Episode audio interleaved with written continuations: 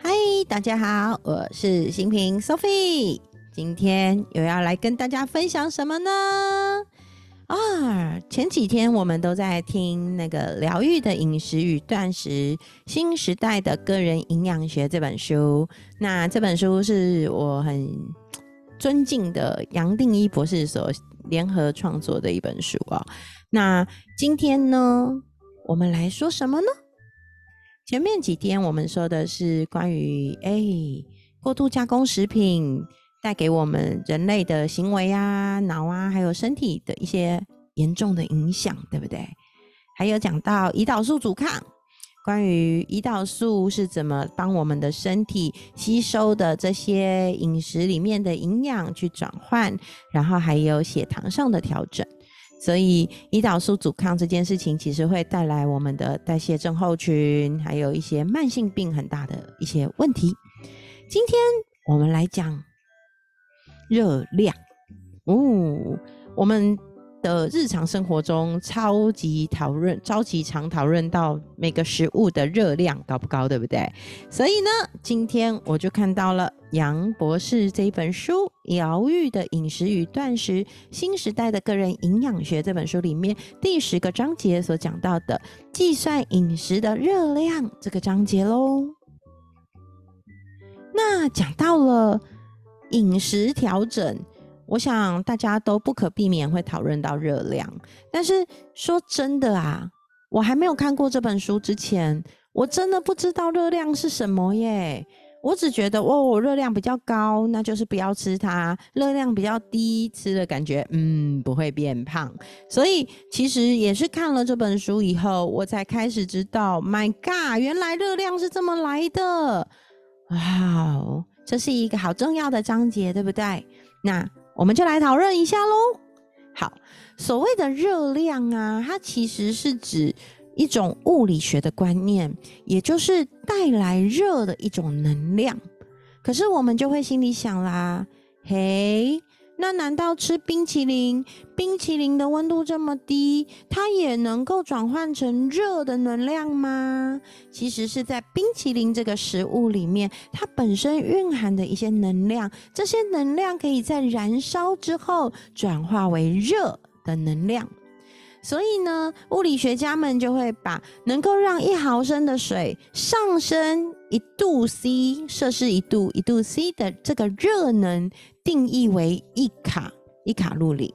那所以我们一般在饮食讲的那些，哎，一大卡一大卡，它就是等于一千卡路里。也就是说，能让一千毫升的水上升一度 C 为一大卡。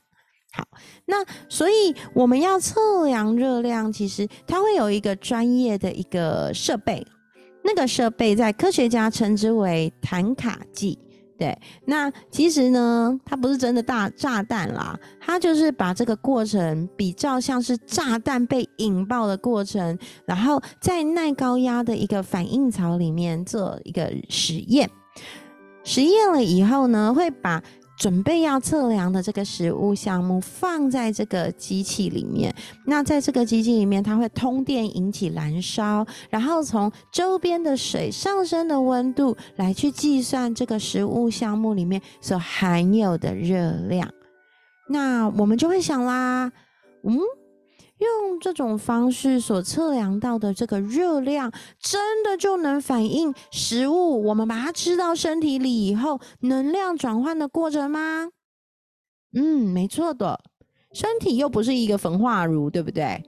不是说我们吃什么就能够把它哦焚化的干干净净。所以呢。科学家他就把身体比喻成一个效率比较差的一个焚化炉。那我们会看到，在这个焚化这些食物的过程中，有一些。残渣，它在烧完以后，可能还残存下来，所以我们会评估有哪些热能热量是能被身体所用，而哪些热量其实会变成身体的废物，然后透过粪便去把它排出来。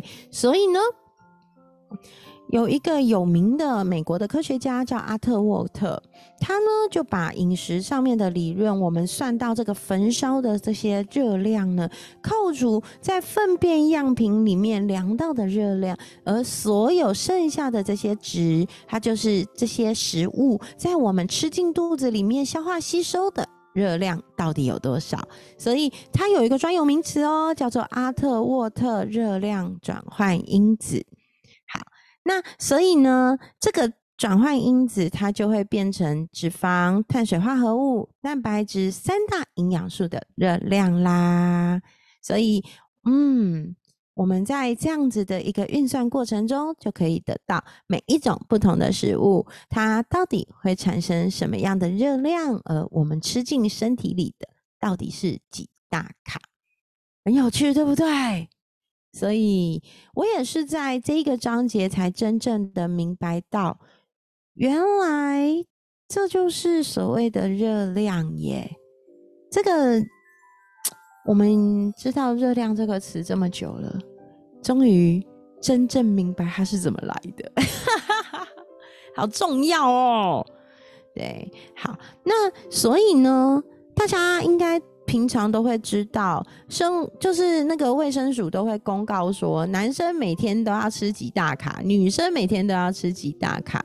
那其实呢，这就是这么换算来的。所以我们都会说，男生每日至少要摄取两千五百大卡，女生每天至少要摄取两千大卡。所以我们就会明白到，哦，所以原来饮食上面。去了解这些热量也还蛮重要的。那所以呢，我们可以看到，在这个演算法啊，就透过阿特沃特热量换算因子来计算出来的，有一个很重要的一件事情是，每公克的脂肪它要九大卡，它的热量是九大卡；而每公克的碳水化合物，它的热量是四大卡；每公克的蛋白质。也是四大卡，所以当我们摄入比较高的脂肪、比较多的脂肪，它的热量相对真的比较高哦。所以每公克脂肪所带来的热量，竟然高出碳水化合物和蛋白质这么多，超过两倍。所以它就是高热量密度饮食。对，所以其实这个东西就会是我们日常生活饮食上面要特别特别注意的地方。所以。嗯，对我自己来说，我觉得经历过减脂的这个过程，我深刻的体会到一件很重要的事情，就是在饮食调整的初期，其实要很谨慎去面对自己饮食上面的调整。如果没有去做好一个控制的话，其实是很难彻底去扭转我们之前讲到的代谢这件事情。那如果本身身体已经是肥胖的状态，体脂很高，其实已经有代谢症候群。那么如果饮食上面不去做调整，不去谨慎控制自己吃进肚子里的每天的食物，其实真的有可能很难去逆转我们想要变瘦、变健康这件事情。那长期的饮食呢？与其我们去斤斤计较说哇，每天吃的热量是多少，其实更重要的一件事情是，我们要以天然的原型食物为主，吃天然的原型食物，用高营养密度。高的密热量密度的这个食物呢，把自己喂饱的同时，而我们不去像上一个章节讲的过度刺激身体分泌胰岛素，然后我们的身体就可以在健康的饮食里得到满足。那既能吃得饱，又能吃得好，营养均衡，我们的身体脂肪代谢上面也能够好好的被启动，是不是身体？就会自然而然的快速瘦下来，然后把我们多余的脂肪代谢掉。这样子的话，就可以让我们的身体变得更健康啦。那讲到了热量，就不能不提基础代谢啦。所谓的基础代谢又是什么呢？其实我们都会说，基础代谢指的是身体维持一个基本运作。我们身体在运动啊，每天起床啊、走路啊、刷牙洗脸呢，还有吃东西这些基本的运作所需要调配、调动起来的能量，就叫做基础代谢。那如果吃的比较多，身体的基础代谢率就会比较高；吃的少，基础代谢率就会下降。这是身体给自己的一种保护机制、保险机制。所以，嗯，如果他吃进肚子里的食物越来越少，是不是身体就会觉得天哪，我要饿死了吗？我是不是要面临饥荒了？我的身体要囤积一点热量，囤积一点脂肪，囤积一些碳水化合物跟蛋白质，以免我饿死啦。那这是我们身体的求生本能。所以，其实我后来一直到这一个减程开始之后，我才体会到，我之前真的吃太少了。我都吃低于基础代谢，然后我都觉得我很害怕多吃，怕会变胖。可是其实我的身体长期处于一个觉得自己随时要饿死的状态，所以这个东西也会是一个很重要的关键。那再加上，因为毕竟我也四十七岁了嘛，大家都知道。年龄大的朋友，其实代谢活动力下降，身体的能量需求也会降低，所以我们会更容易把吃进来的饮食转化为脂肪来储存，造成体重的上升。所以很多人都会说：“啊，我这妈妈吃的跟以前差不多啊，我都吃一样，为什么我现在变胖了？我以前没变胖。”嗯。因为我们年纪慢慢越来越大，身体的代谢活动力变差了，所以我们的代谢也会不好，自然就会变胖啦。除了这个之外呢，我也后来才知道。原来啊，身体的消化跟代谢系统其实是白天的作用力比较好，会比较旺盛，能够好好的去消化跟代谢。可是越到晚上呢，身体的代谢跟消化就会越来越差。所以当我们晚上太晚进食，身体的消化跟代谢效率变差，也会容易让体重增加，而且更会造成慢性病哦。所以其实像我自己在这个减脂的过程中，教练就会提醒我，嗯。我们午餐可以吃的很丰盛，但是越到下午晚上，其实我们越要调整自己那个想吃东西的欲望。那尤其像是很多有在上班的朋友，其实常常下班了以后回到家，哇，终于放松舒压了，会更想吃东西。可是其实那是身体造成的一种骗局。所以，嗯。到晚上啊，我们如果真的很想要吃东西、喝东西，很有可能会造成身体的负担。像我自己就会去喝气泡水呀，或是像我们这个就是我减脂的这个模式里面，会有一些还蛮好的选择，就会让我们可以吃一些比较健康又不会造成身体负担过重的一些饮食，让我们晚餐有一些就是好好嘴馋的感觉，赶快度过过去。除了这个之外，还有一个啦，就是万龙开玩笑，我都跟我老公说睡眠减肥法。晚上看他有时候，因为我老公很瘦啊，我们家老王他一百八十五公分，七十六公斤吧，就是一个，而且他那个健康数据全部都是绿色，就是超级健康标准的一个身材。他晚上有时候会。下班回来精神压力大，给我偷吃洋芋片，在我旁边，我看了真的是鬼八会有没有？所以我都会说睡眠减肥法。他开始在那边吃一些宵夜的时候，我就说你不要诱惑我，我要去睡觉了，我去睡觉。好，睡觉眼不见为净，没错。好，除了我们刚刚说的，哎，饮食习惯、原型食物。用高营养密度跟高热量密度的饮食把自己喂饱之外，不去过度刺激胰岛素。那除了这个之外，还有讲到基础代谢率。接下来还有一个很重要的关键，叫做饮食的调整是离不开个人的心理跟生理。那很多人呢，明明身体是吃饱的，可是因为烦恼啊、无聊啊、焦虑，他可能还是会一直不停的吃。那把食物往嘴里毫无意识的塞这件事情，其实是很关键的。所以讲真的，我觉得有意识的看待自己把什么样的东西放进嘴里这件事情是超级无敌重要。所以今天这个章节是不是很重要啊？真的吼。所以其实，在今天这一节，就是关于计算饮食的热量啊、基础代谢啊这些概念，这本书真的很赞呢，也真的让我看见了我的教练，就是我的饮食。教练，我的我我要请的家教，对我都开玩笑说我的减脂教练是我的家教，他真的帮了我很多，也让我在这短短的三个半月里面，慢慢慢慢的就让自己的饮食有了很好的习惯，也很好的规律。然后，哎，真的呢，我一定要说。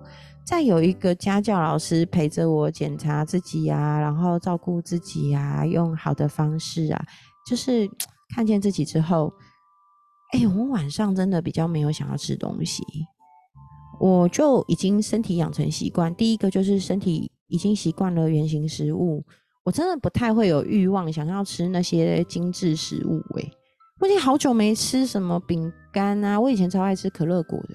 现在好少，现在想到都不会想要吃，也不会想要在全联里面买它。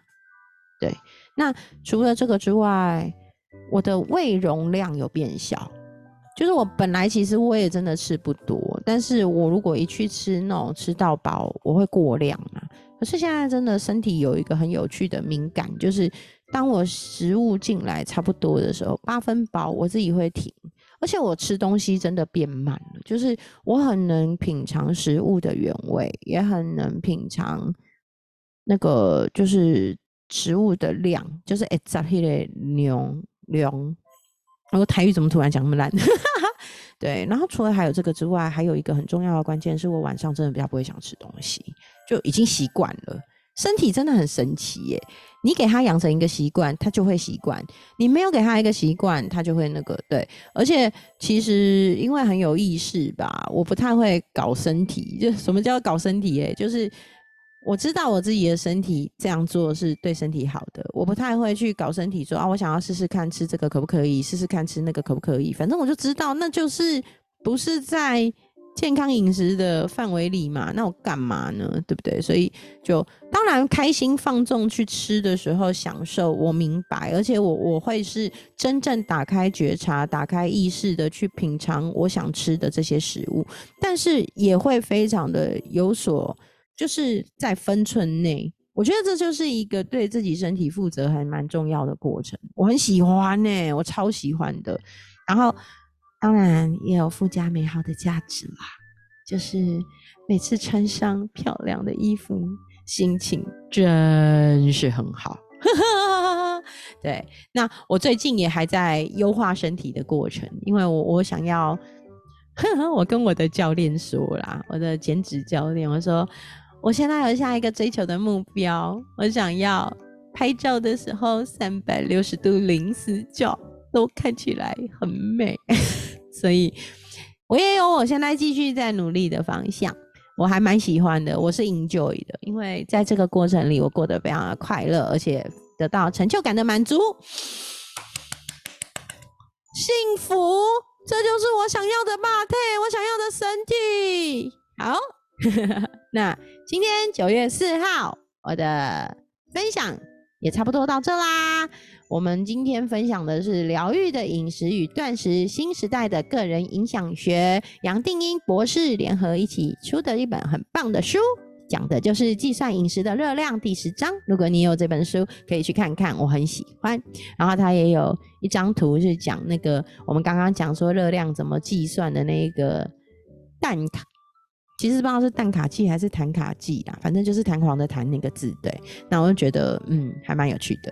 好，今天的分享就到这里啦，耶！我真的有允许自己做到，就是每天一定要记得来录我的 package，然后要来实现我的承诺，耶耶耶！我喜欢这样的自己，实现承诺的自己，太棒了。好，那今天的分享就到这里，我们下期见喽，拜拜，爱大家。